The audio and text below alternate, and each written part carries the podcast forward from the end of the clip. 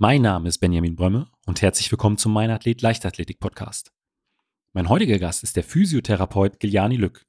Giuliani ist unter anderem Physiotherapeut von der Sprinterin Sophia Jung und hat gemeinsam mit ihr ein spezielles Aufwärmprogramm entwickelt. Ich wollte natürlich wissen, wie dieses Aufwärmprogramm aussieht und darüber hinaus sprechen wir im Interview rund um das Thema Faszien. Giuliani gibt darüber hinaus Tipps, wie man mit Atemgymnastik gegen schwere Beine ankämpfen kann und was man bei der Benutzung von Lymphomaten unbedingt beachten sollte.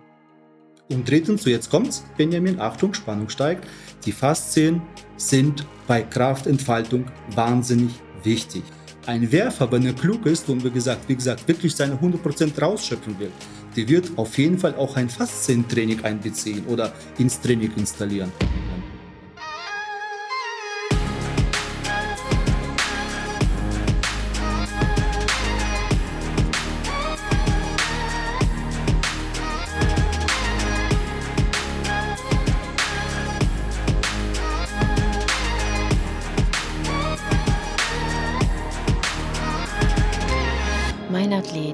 Leichtathletik-Podcast aus Frankfurt am Main. Herzlich willkommen, Gianni. Dankeschön, Benjamin. Wir haben ja schon vor ein paar Monaten mal ein bisschen miteinander geschrieben und äh, manchmal dauert das, äh, bis dann tatsächlich eine Sendung zustande kommt.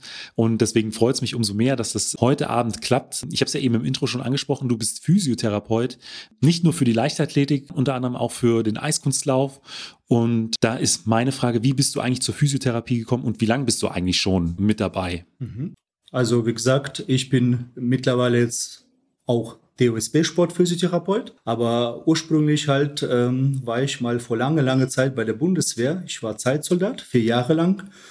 Und nach meiner Dienstzeit wurde mir vorgeschlagen, irgendeine Ausbildung mal zu machen. Ich war schon mal Kfz-Mechaniker, aber ich wollte mal was anderes einfach ausprobieren. Und da war so ein, sag mal, Sachbearbeiter, der hat mal gesagt, Gelani, pass auf, deine Dienstzeit läuft ab, was hast du jetzt vor? Willst du was anderes machen? Ja, und dann habe ich gesagt, ja, wäre mal ganz gut, was Sportliches zu machen, vielleicht was aus der Medizin.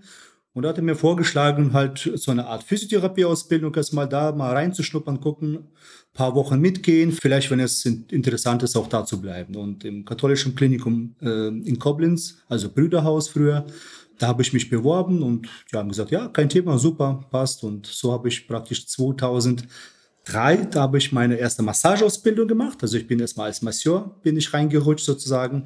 Und 2006 äh, habe ich dann meine Physiotherapie, dreijährige Ausbildung angefangen. 2009 war ich fertig und ja, mal gearbeitet, so mal hier, mal da praktisch, so mal ein paar Praxen mir angeschaut und 2013 war ich dann im Brüderhaus, also wieder zurück, wo ich meine Ausbildung auch gemacht habe. Da haben die auch so ein riesen Therapiezentrum eröffnet mit so ein Reha und mit so einem kleinen Sportbereich. Und ich dachte, ja, cool, das ist, das ist doch was für mich. Gott sei Dank, sage ich mal, war alles erfolgreich und so habe ich meine Karriere praktisch als Physiotherapeut begonnen. Und aus Langeweile war ich in Neuwied mal unterwegs mit meinem Sohn, der war damals fünf. Und ich dachte, okay, am besten der macht Leichtathletik. Also für Jungs super tolle Sache, laufen lernen etc. Und da war ich halt bei uns äh, im Stadion also in Neuwied, bei Algerien Wied halt äh, beim Verein. Und da habe ich ihn praktisch angemeldet. Und ich hatte nichts zu tun gehabt abends und dann bin ich einfach mitgegangen. Da habe ich mir einfach nur mal angeschaut. Und äh, irgendwann kamen wir ins Gespräch mit Trainer vor Ort, ja, oder da waren sag ich mal ein paar Kollegen und dann haben die gefragt, hör mal, du bist doch Physiotherapeut. So, ja, hast du vielleicht mal Lust, mal, mal ab und zu mal uns mal auszuhelfen? Und da haben wir ein paar verletzten Sportler und ja, so Kleinigkeiten hier beim Kind da mal nachgeschaut und so langsam bin ich dann reingerutscht. Und, und parallel habe ich direkt meine C-Lizenz gemacht, Leichtathletik-C-Lizenz, so Kinderleichtathletik, sage ich mal. Und irgendwie kam der Vorstand auf mich zu und sagte mir, Gleini, pass auf, wenn du schon dabei bist, kannst du mal auch Kinder übernehmen. Und plötzlich bin ich ja Trainer geworden, sage ich mal. Aber man muss auch sagen, ich komme ehemalig aus ehemaligen Sowjetunion und äh, ich habe früher auch viel Sport gemacht, Fußball, Leichtathletik, Gewichtheben. Also ich sag mal, wir hatten leider keine Playstations gehabt damals und deswegen einziger Spaß war für uns, ja, irgendwo im Sportverein tätig zu sein mit Freunden und so habe ich auch eine eigentlich so eine gute und große Basis an Sportwissen oder Erfahrung besser gesagt gesammelt gehabt. Also so und so bin ich irgendwann ab 2014, 15, da kam die Sophia Jung zu uns in den Verein und, und dann hieß es, Gelani, pass auf, würdest du mal bitte hier Sprintabteilung unterstützen? Die brauchen unbedingt gute Hände und äh, ja, ab dem Punkt äh, habe ich ja angefangen, praktisch da mich bisschen, sage ich mal, spezieller auszubilden. Ich habe dann äh, auf Empfehlung vom Trainer Martin Schmitz, das ist der Trainer von Sophia Jung, ja, der hat mir gesagt, pass auf, Gelani, also wir hätten hier einen guten Gewichtheber vielleicht mal gebraucht, der uns mal auch mal vielleicht da ein paar Sachen zeigt. Und da habe ich gesagt, okay, dann mache ich mal Lizenz eben. da habe ich mich halt äh, in Dortmund informiert, weil Rheinland-Pfalz, da war leider alles schon dicht. Und Dortmunder, die Kollegen, die haben gesagt, ja, Gelani, komm, wir haben noch mal zwei Plätze frei und du kannst gerne kommen. Und da hab, so habe ich meine äh, Lizenz im Gewichtheben gemacht. Und das war meine neue Leidenschaft. Olympisches Gewichtheben. Olympisches Gewichtheben, also Zweikampf. Und du arbeitest jetzt im Prinzip dann schon seit äh, rund sechs Jahren mit, mit Sophia zusammen. Ja, also mittlerweile bin ich aus familiären Gründen aus dem Verein raus. Halt. Ich habe auch so meine zeitliche Begrenzungen, sage ich mal. Ich muss da wegen Fortbildungen und nochmal familiären Pflichten musste ich da ein bisschen mich rausholen. Aber ich behandle sie weiter, das heißt, die kommen zu mir nochmal zur Physiotherapie und wenn da Fragen sind, das heißt, ich versuche auch wenigstens nochmal äh, ja, Empfehlungen oder Ratschläge zu geben und das klappt ganz gut so.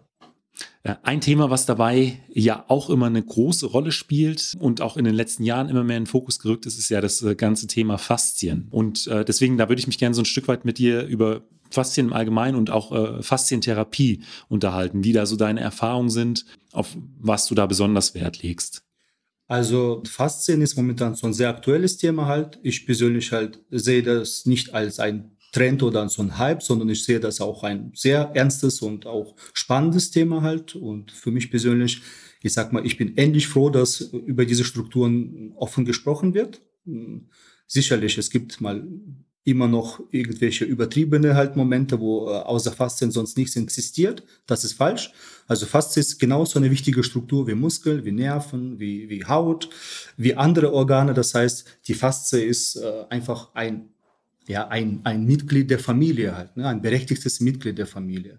Also Faszie ist nichts anderes wie so eine Hülle, praktisch halt, äh, jetzt, ich versuche das bisschen einfach zu halten. Also Faszie ist so eine praktisch eine muskuläre Hülle halt. Ne? So ein Fachbegriff für Faszie ist halt Epimysium, das heißt die oberflächliche Faszie.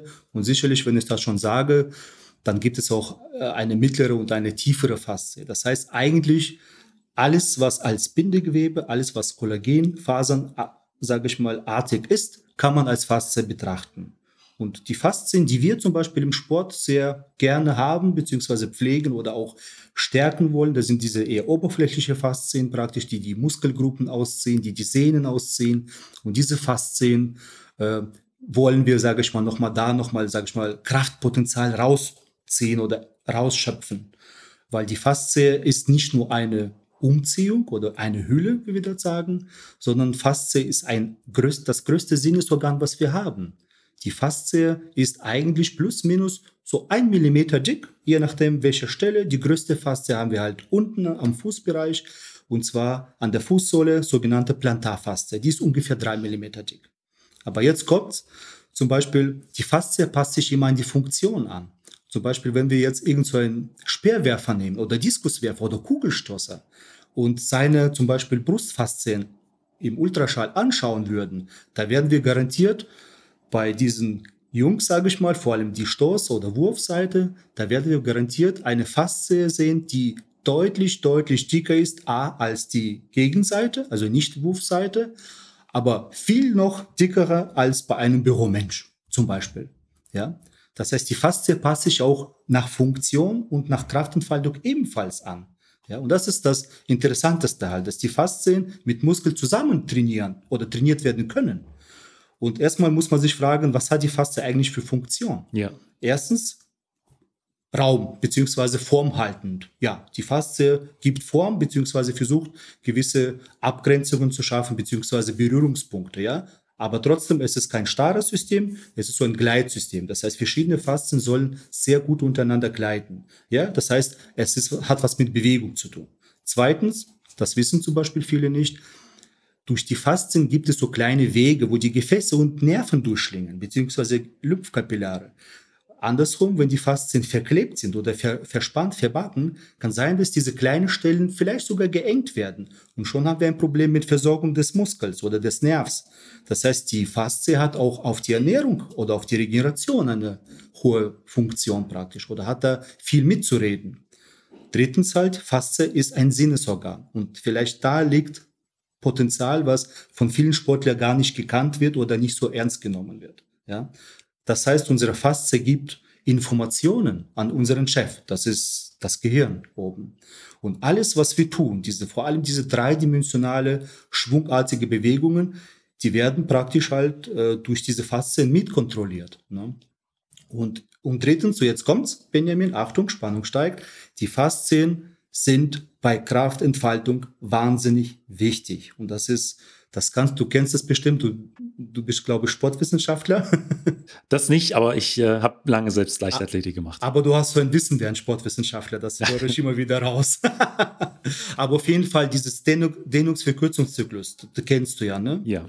Und, und das ist das, was auch Faszie macht, beziehungsweise mitmacht. Das heißt, die Faszie kann auch diese kinetische Kraft speichern und wieder zurückgeben. Das heißt, je besser die Faszie funktioniert, ja, man redet über diese Stiffness, das ist nicht nur auf die Sehne ja. bezogen, das ist auch auf die Faszie bezogen. Ein Werfer, wenn er klug ist und wie gesagt, wie gesagt, wirklich seine 100% rausschöpfen will, der wird auf jeden Fall auch ein Faszientraining einbeziehen oder ins Training installieren und auf jeden Fall die Faszien auch ich sag mal, pflegen beziehungsweise behandeln lassen. Ja, also behandeln nicht im Sinne, äh, wenn das verletzt ist, sondern im Sinne einer Prophylaxe.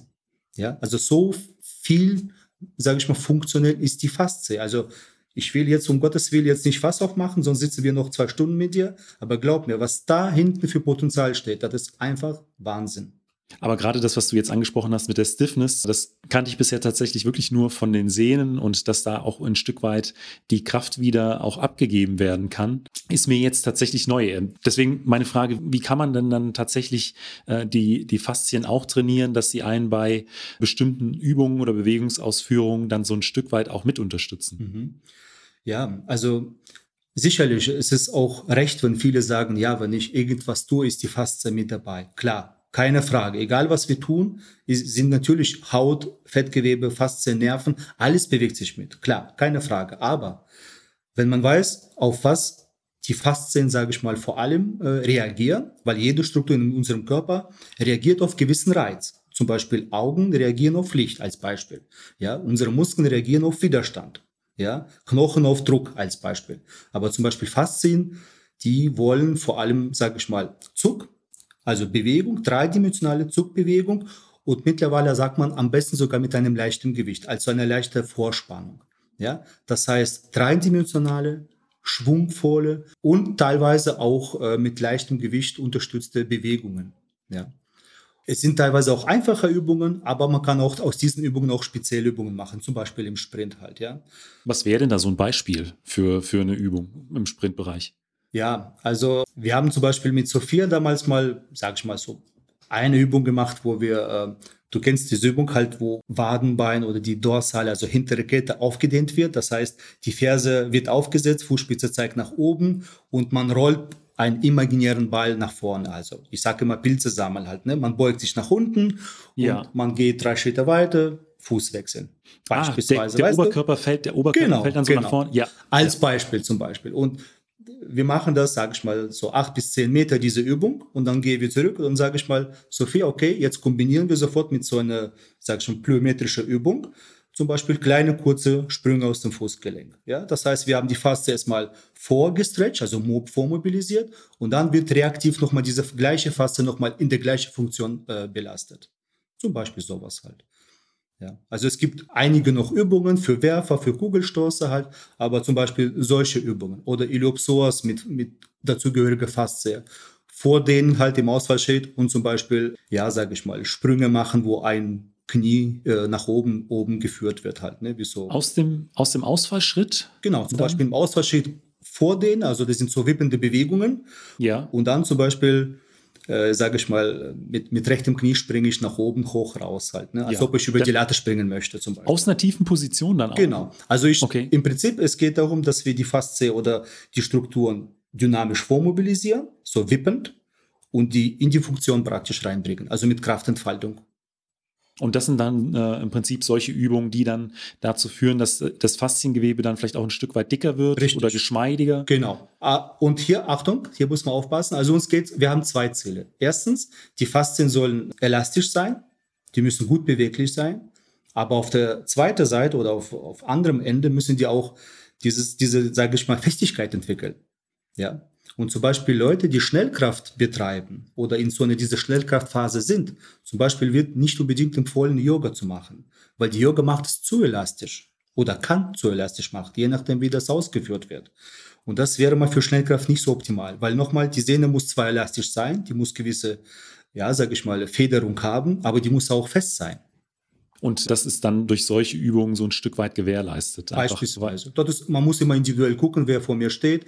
Und äh, ja, also ich muss erstmal mit Personen auch reden und die auch ein bisschen mal beobachten. Und, aber in, in die Richtung geht es, ja. Und du hast ja natürlich auch vorhin angesprochen, es ist auch wichtig, dass die, dass die Faszien geschmeidig sind, dass auch die Gefäße, die Nerven, dass das alles nicht irgendwie eingeengt wird. Was sind denn da so ich sag mal, Tools, die man vielleicht auch nutzen kann, wenn man jetzt nicht die Möglichkeit hat, mit einem, mit einem Physiotherapeuten zusammenzuarbeiten. Da gibt's ja mittlerweile auch viel. Es gibt diese Black Roll. Sind das auch solche Tools, wo du sagst, da kann man ähm, auch was für seine, für seine Faszien machen oder empfiehlst du da eher andere Sachen? Also ich muss ehrlich sagen, äh, ich persönlich halte schon viel von diesen Black Rolls und diese Black Kugels. Mittlerweile gibt es diese zusammengeschweißte Kugeln. Also das ganze Equipment, was momentan zur Fitnessbranche hergibt. Also es ist nochmal sehr individuell, wie und wer gerade äh, dabei ist. Ich muss auch da nochmal als Therapeut oder ich empfehle immer, wenigstens mit Fachmann sich mal vorher sich mal zu beraten, weil es gibt welche Leute, die haben schwaches Bindegewebe oder venöse Probleme, ja, zum Beispiel auch im jungen Alter und da muss man erstmal vorher abwägen, ob das okay ist oder nicht. Aber sobald das in Ordnung ist, ich finde persönlich so eine Black Roll Übungen super. Ne? Die sind wirklich ganz gut. Man muss am liebsten natürlich schon mal ein bisschen fachmethodisch sich mal da beraten lassen. Klar, wenn nichts da ist, dann kann ich mir auf YouTube das mal anschauen. Aber ich persönlich bin überzeugt, dass heutzutage es gibt so viele, ich sag mal, Physiotherapeuten ja. oder Leute, die sich damit beschäftigen, da kann man schon ein paar Ratschläge sich einholen. Aber auf jeden Fall so diese Tools, vor allem nochmal mit BlackRock, mit Google, ich finde, das ist eine ganz gute Sache. Das würde ich mal gerne empfehlen. Und wenn ich jetzt zu dir kommen würde und äh, du würdest mich behandeln, was würdest du da für Übungen oder ja, Dinge anwenden, um die Faszien ein bisschen geschmeidiger zu machen? Ah, gut, das ist eine sehr schöne Frage. Danke. Auf jeden Fall, ich arbeite zum Beispiel mit ein paar spezielleren Methoden. Also wenn die Athleten oder Athletinnen zu mir kommen, halt, dann ähm, sicherlich ist meine Anamnese ganz wichtig, dann so eine Funktionsüberprüfung. Und dann entscheide ich mich natürlich, was ich was ich dann mache. Aber wenn ich wirklich, wenn ich merke, okay, es geht um die faszialen Probleme, was leider auch oft Problem ist halt, dann arbeite ich zum Beispiel mit speziellen Geräten, sogenannte halt Phaser-Geräten. Das ist so ein Set, besteht aus fünf Geräten. Das sind so praktisch halt aus Edelstahl angefertigte Werkzeuge. Die kann man bei Arzt, das ist so eine Firma, die verkaufen diese Geräte oder vertreiben die halt, die kann man da kaufen. Und im Prinzip, das sind Geräte halt, die verschiedene Formen haben. Ja, es gibt ein Gerät halt, die sind schon schwer, du wiegt halt so ein Metallstück. Zum Beispiel so ein Gerät, das sieht aus wie so ein Boomerang. Oder ein, ein Gerät sieht aus wie so ein Delfin oder, oder ein Wal. Ne? Dann wie so ein dritter Daumen, sagt man, oder, oder Zeigefinger halt. Ne? Und da sind so Geräte, die sind je nach Körperteil oder je nach äh, Problematik, je nach Funktions halt, äh, Dysfunktion, kann man die auch gerne einsetzen. Und mit diesen speziellen Geräten zum Beispiel arbeite ich auch sehr, sehr gerne nochmal an Faszien. Und das ist, ich weiß nicht warum, aber irgendwie das funktioniert total. Ne? Also ich war selber bei der Fortbildung, weil diese Geräte darfst du nur erwerben, wenn du eine Fortbildung belegt hast. Ja, und ich habe dann schon bei der Fortbildung bemerkt, wo der Kollege an mir geübt hat, in Anführungszeichen. Ich bin danach so, ich habe mich so gut gefühlt danach, weil ich habe immer Probleme mit eigenem Rücken, weil man steht eben über die Liege, Oberkörper vor, ja. man ist immer vorgespannt und ich habe immer auch Rückenprobleme. Ich muss dir ehrlich sagen, diese Fortbildung ist schon Jahre her. Ich weiß nicht warum, aber ich will nicht zu laut sagen. Ich will jetzt nicht die böse Geister rufen, aber ich habe echt wirklich mit meinem Rücken Gott sei Dank keine Probleme. Ich weiß nicht, ob das jetzt da dran lag. Also, aber ich muss ehrlich sagen, diese Geräte sind echt Wahnsinn und das bestätigen mir auch die Leute. Ich mache natürlich auch manual, also mit Hand sehr viel. Ja. Und, und Kleinigkeit, das kann ich auch vielleicht mal auch mal so weitergeben, auch an meine Kollegen. Was ganz gut sich bewährt hat, das ist die Wärme weil wir wissen, dass die Faszien so ein bisschen wie Honig sind. Wenn die kalt sind, dann weißt du ja, Honig ist, ja, kriegst du ja Löffel da, kaum, kaum Löffel dadurch.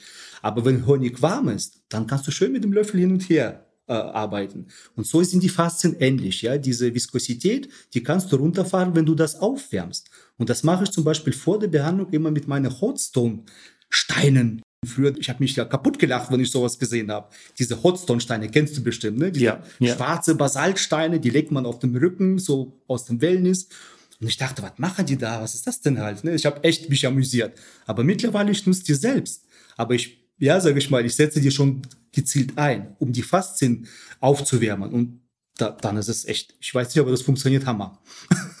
Und wie machen sich denn äh, Probleme mit den Faszien in der Regel bemerkbar? Ist natürlich schwierig. Mhm. Das sind jetzt immer recht allgemeine Fragen von mir, aber ich sag mal, was ist vielleicht so ein typischer Fall, wenn jetzt jemand zu dir kommt, wo du dann schon denkst, hm, das könnte ein Problem mit, mit den Faszien sein? Ja, also es gibt natürlich auch Tests, wie zum Beispiel Vorbeugetest halt, ne? das heißt Finger-Bodenabstand. Ich schaue mir erstmal, wie bewegt sich der, der Mensch oder der Patient oder Sportler, Sportlerin und was sagt sie mir. Zum Beispiel, es gibt so eine Art Körpersprache.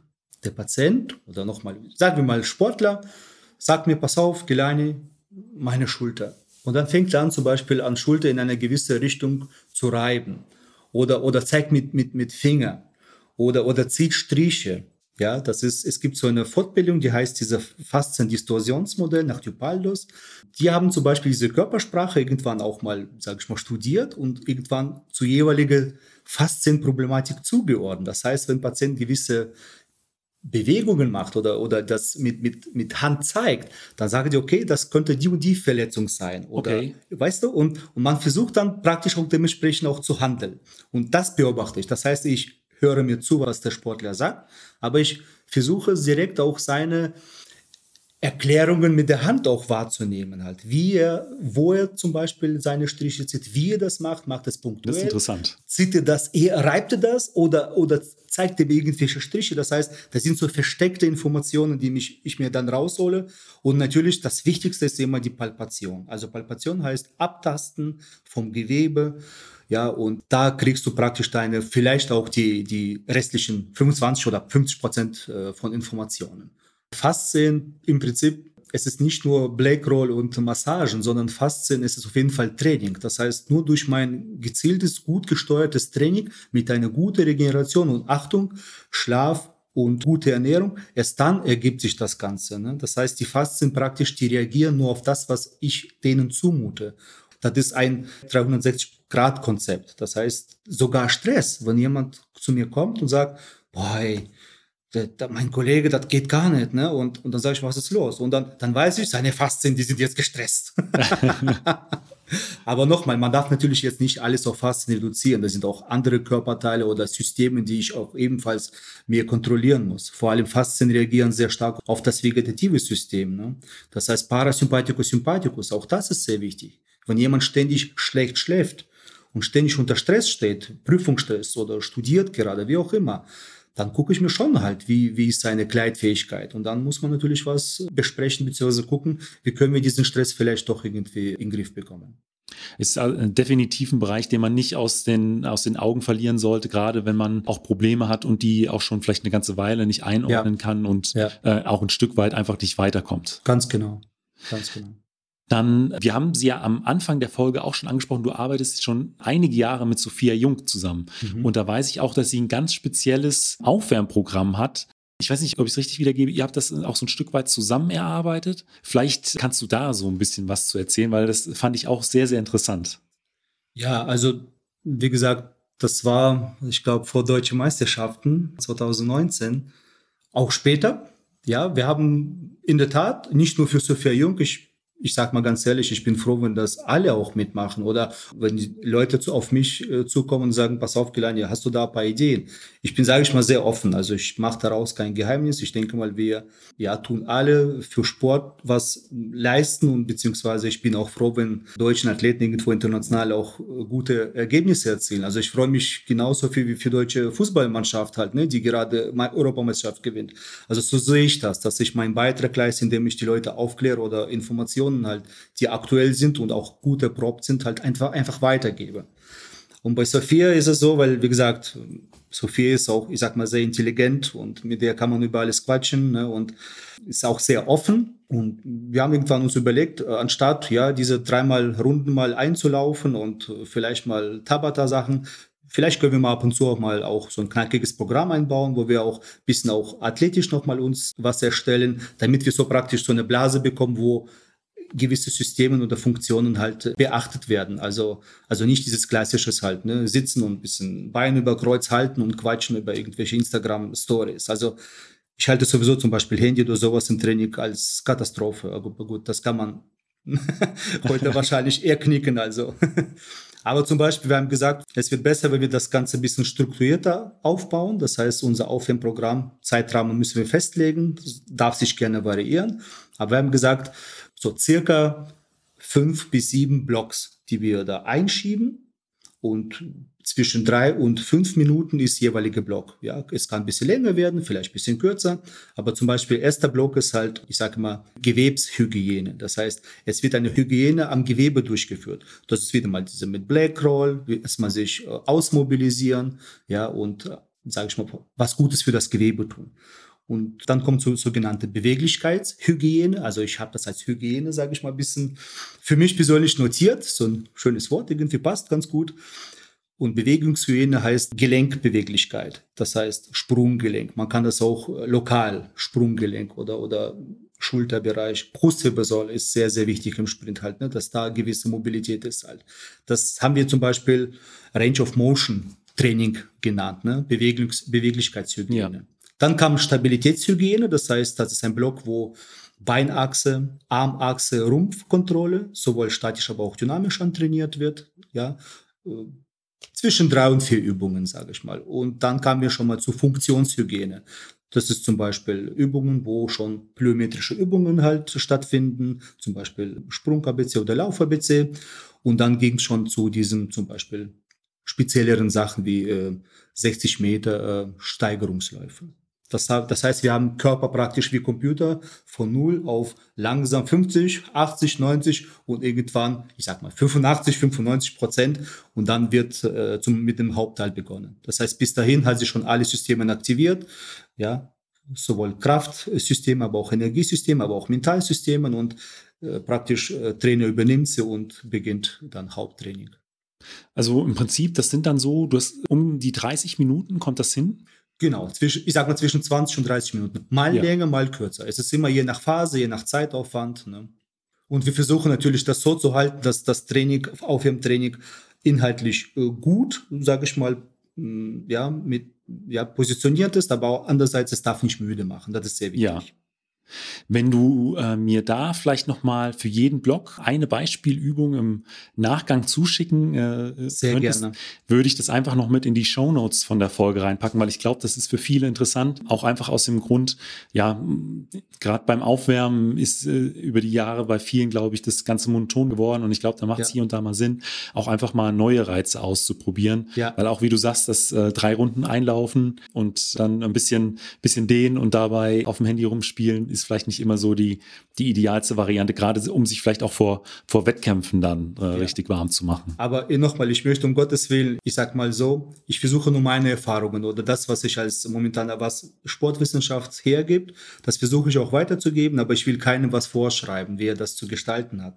Ich gebe einfach nur ein paar Empfehlungen, was, was bei uns zum Beispiel gut geklappt hat. Ich mache auch mit Mädels aus Volleyball, ich betreue physiotherapeutisch auch jetzt äh, erste Bundesliga Volleyball bei uns in Neuwied. Ich arbeite mit Eiskunstläufern Eisläufern, halt mit, mit früher mit, mit, mit Kampfsportler, mit Fechter. Also ich versuche ein bisschen so, so Sachen zu sammeln, die auch wirklich ja. gut funktionieren. Und aber im Prinzip, es geht ja auch äh, so ein Stück weit darum, dass für, für Sportlerinnen und Sportler, die sich, äh, die auf der Suche gerade sind nach neuen Möglichkeiten, vielleicht auch so ein Stück weit sich warm zu machen, ist es, ja. glaube ich, auch recht interessant. Ich weiß ja, aber ja. auch, dass du darüber hinaus auch bestimmte Übungen für die Schnellkraft gemeinsam mit Sophia ausprobiert hast, beziehungsweise entwickelt, weiß ich nicht, aber ihr da bestimmte Sachen gefunden habt, die ihr auch äh, sehr gut geholfen haben. Ich meine, sie ist in diesem Jahr Zweite bei den U23 Europameisterschaften über die 200 geworden. Der 4x100 Meter Staffel hat sie gewonnen. Sie hat noch einen, ich glaube, einen 49 Jahre alten Rekord aus Rheinland-Pfalz gebrochen. Also ich glaube, es war eine sehr, sehr gute Saison. Deswegen interessiert mich das natürlich auch, was ihr da in diesem Schnellkraftbereich so gemacht habt. Ja, also ich muss ganz ehrlich sagen, halt, das ist auch äh, U23, das ist auch meiner Meinung nach größter Verdienst vom Trainer und von Sophia selbst. Ja. Selbstverständlich. Also, wie gesagt, bis dahin waren wir schon praktisch, äh, ich habe sie schon ein bisschen, sage ich mal, ein Jahr nicht mehr so richtig betreut, aber immer wieder meine Übungen, die ich halt damals gezeigt habe und das System kann ich gleich auch erklären, was ich damals mit ihr gemacht habe. Die hat auch ein paar Sachen davon übernommen, aber ein paar Sachen, äh, wie gesagt, das war auch Trainer. Ne? Das heißt, die haben auch eigenes Krafttrainingprogramm. Da höre ich gerne zu, was die machen, aber ich versuche einfach äh, nochmal ein paar Sachen zu empfehlen. Aber wir haben früher zum Beispiel sehr intensiv gearbeitet und ich will mal sagen, dass das sicherlich auch dieses Training damals auch äh, was beigetragen hat, sicherlich halt. Ne? Aber grundsätzlich unser Athletiktraining halt haben wir das in drei Stufen aufgeteilt. Und zwar, wir haben gesagt, die erste Stufe ist, Stufe ist sogenannte Funktionsstufe. In dieser Stufe, also Stufe heißt, das sind gewisse Zeiträumigkeiten, so zwischen vier und äh, fünf Wochen, also ein Mesozyklus. Diese Stufe opfern wir in Anführungszeichen für die Physiologie. Das heißt, gute Beweglichkeit, gute Stabilität, Ausdauer. Alles in so physiologischem allgemeinem Sinne. Darauf später kommt nochmal die sogenannte Konditionsphase. Das heißt, äh, Schwerpunkt ist Kraftentwicklung. Wir haben diese Phase gesplittert. Das heißt, die erste Phase war von diesem Kraftblock äh, stationäres Training. Wir haben das mal so ein leichtes, kurzes Hypotrophie-Training durchgeführt, weil zu viel Hypotrophie ist nicht gut für Sprinter, weil dadurch wird man schwerer zum Beispiel. Ja, also war das kurz und knapp. Und dann sind wir zum Beispiel zum Maximalkrafttraining gegangen halt und daraufhin kam dieses sogenannte Schnellkrafttraining. Das heißt, wir haben dann im Fitnessstudio uns eingemietet und ja, und dann solche Sachen wie zum Beispiel äh, aus dem Gewicht heben, nochmal speziellere Sachen, zum Beispiel Schlitten, kennst du bestimmt, das ist so ein Schlitten, was die ja. American Footballer gerne nutzen. So, mit so Widerstandsläufe genau. oder Schieben. Ja. ja, Schieben eher, das kann man zwar als Maximalkrafttraining ebenfalls gestalten, ja. das ist immer Gewichtung und also die Parameter sind immer interessant, je nachdem, was ich vorhabe, aber wir haben mit Schlitten auch äh, Schnellkraftübungen äh, durchgeführt. Und dann nochmal spezielle Übungen nochmal für Antritte, für Startblock, da wir nochmal, diese Sachen waren praktisch halt am Ende von diesem Block. Die haben wir schon mal sehr spezifisch das durchgeführt und ganz oben, das ist dann sogenannte halt äh, Spezialphase, das heißt sprinttreue Übungen. Da habe ich zum Beispiel so selbst ein Gerät gebastelt aus äh, Tubes, also so Gummis halt. Und mit dem Gerät haben wir auch Sequenzen praktisch aus dem Sprint haben wir nochmal nachgeübt. Ja, Schnellkraft und Schnellkraftausdauer. Du kennst bestimmt im Fitnessstudio sogenannte U-Maschinen, das ist so ein Laufband, sieht aus ein bisschen wie ein U. Ja. So ein bisschen ja. durchgebogen.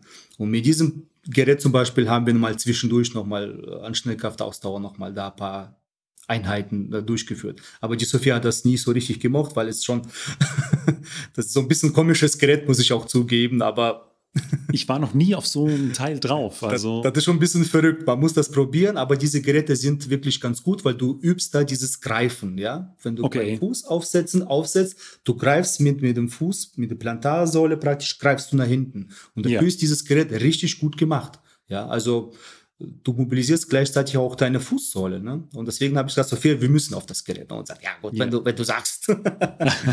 aber die hat das auch gemacht. Die hat das auch wirklich gut gemacht. Aber ich, jetzt muss ich noch mal kurz dazwischen grätschen. Ich habe dich ja als Physiotherapeut äh, vorgestellt und dass du mit Sophia im physiotherapeutischen ja. Bereich zusammenarbeitest. Aber du bist ja, so wie sich das für mich anhört, ja auch so schon ein Stück weit auch ihr Trainer für den Bereich der Kraft. Kann man das schon so sagen?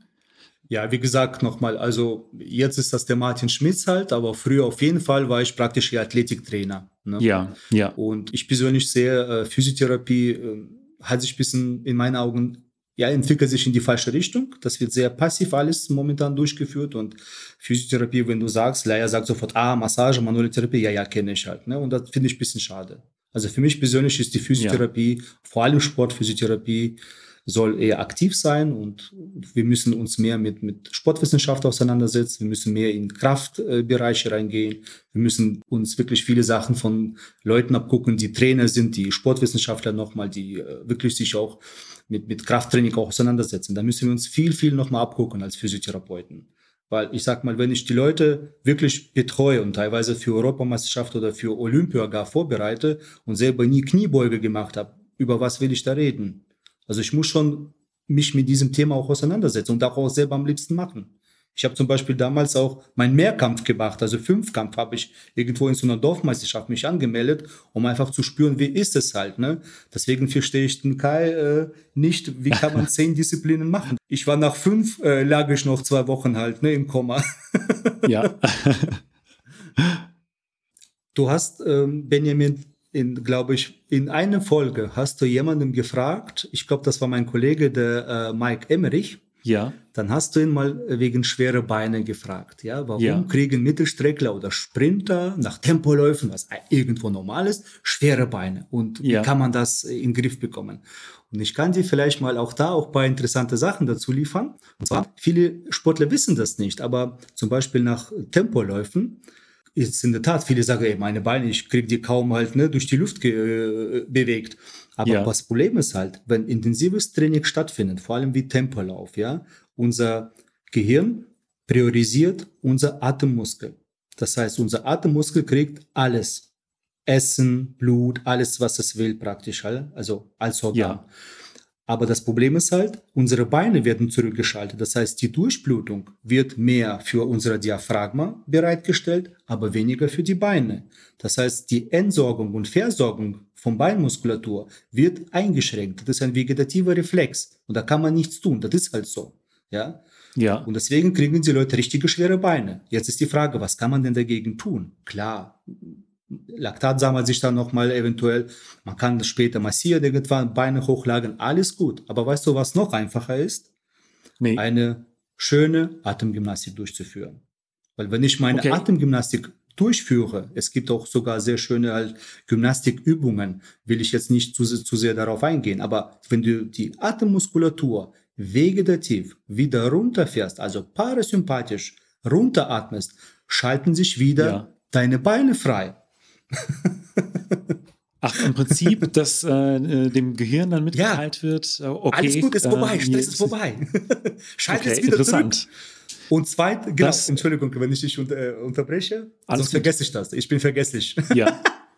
Und, und zweiter Punkt, du hast einmal jemanden, ich glaube auch wieder Mike, ich habe da, glaube ich, drei Folgen hast du mit dem aufgenommen. Genau, Ich fand ja, das klasse, ja. also der Kollege, also ich mag ihn halt, nicht Ich mag ihn zuzuhören, weil er mir auch Ja. aus der Seele spricht, sage ich mal. Ne?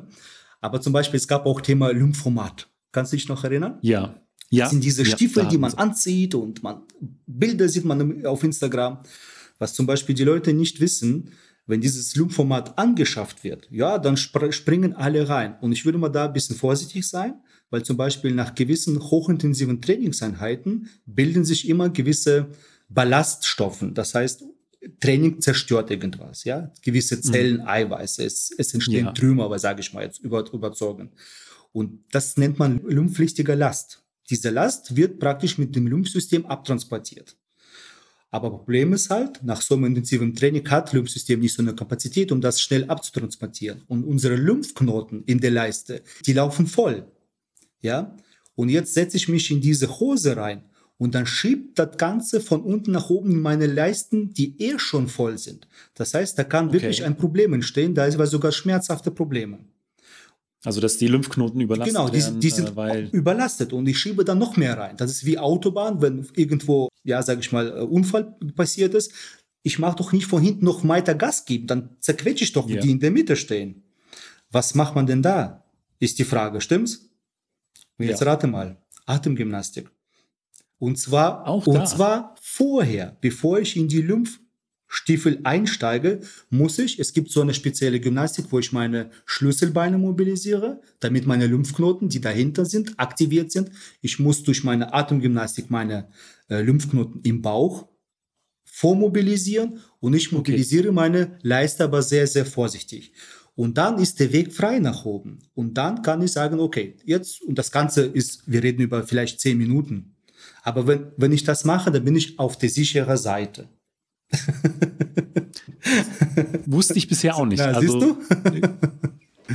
Und tatsächlich, Atemgymnastik war bisher auch überhaupt kein Thema. Ah, Podcast, schlecht. Ich glaube, das äh, sollte in Zukunft mal mit reingenommen werden. Also es gibt viele diverse so kleine Tricks und ich bin, wie gesagt, Ja. das ist meine Aufgabe, die Athleten so gut wie möglich zu beraten. Deswegen, ich besuche viele Fortbildungen, um mir dieses Wissen einzueignen. Ich mache mich jetzt nicht irgendwie über Teller hinaus zu sehr raushängen. Ich kenne schon, ich bin Physiotherapeut und ich will auch Physiotherapeut bleiben, aber trotzdem, ich versuche so ein bisschen mein Repertoire äh, zu vergrößern und mein Wissen zu, zu Ja. erweitern. Weil, wie gesagt, die Leute erwarten von mir gewisse fachkundige, sage ich mal, Sachen. Ne? Ja. Ja. Ähm, jetzt haben wir wirklich einig, einiges sehr Interessantes erfahren. Deswegen meine letzte Frage ist, wie kann man denn mit dir Kontakt aufnehmen, wenn man jetzt sagt, äh, ich habe da noch die eine oder andere Frage oder vielleicht hast du auch noch Kapazitäten, um die einen oder den anderen zu behandeln. Also ja. kann man dir irgendwo schreiben? Ja, also genau, wie gesagt, Instagram, Sportphysiotherapie Lück. Oder ich sag mal ganz ehrlich, ähm, wenn jemand dich anschreibt, kannst du meine Nummer geben. Also ich habe nichts zu verstecken. Okay. Also wenn das, sage ich mal, einfach Leute, wirklich Sportler sind, die auch nach Fra Frage ja. haben, sehr gerne. Natürlich, wenn da irgend so eine ja, Person anruft und sagt, okay, ich, ich habe hier zwei Staubsauger zu verkaufen, dann natürlich nicht. Ne? Dann, okay, dann nicht die Telefonnummer weitergeben. nee, also am ehesten über Instagram okay. werde ich natürlich auch in den Shownotes ja. verlinken. Ja. Und dann, ja, nochmal vielen Dank, dass du die Zeit genommen hast für, für das Interview. Ich habe zu danken. Und noch einen schönen Abend. Dir auch. Vielen Dank. Ciao. Und das war's auch schon wieder mit der neuesten Folge vom Mein Athlet Leichtathletik Podcast. Falls euch die Folge gefallen hat, hinterlasst mir doch einfach einen kurzen Kommentar bei Apple Podcast und eine Bewertung. Und wenn ihr den Podcast darüber hinaus unterstützen wollt, schaut doch einfach mal auf meine Steady-Seite. Und falls ihr Fragen an Giuliani oder an mich habt, schreibt uns einfach. Wir freuen uns immer über euer Feedback. Vielen Dank und bis zum nächsten Mal.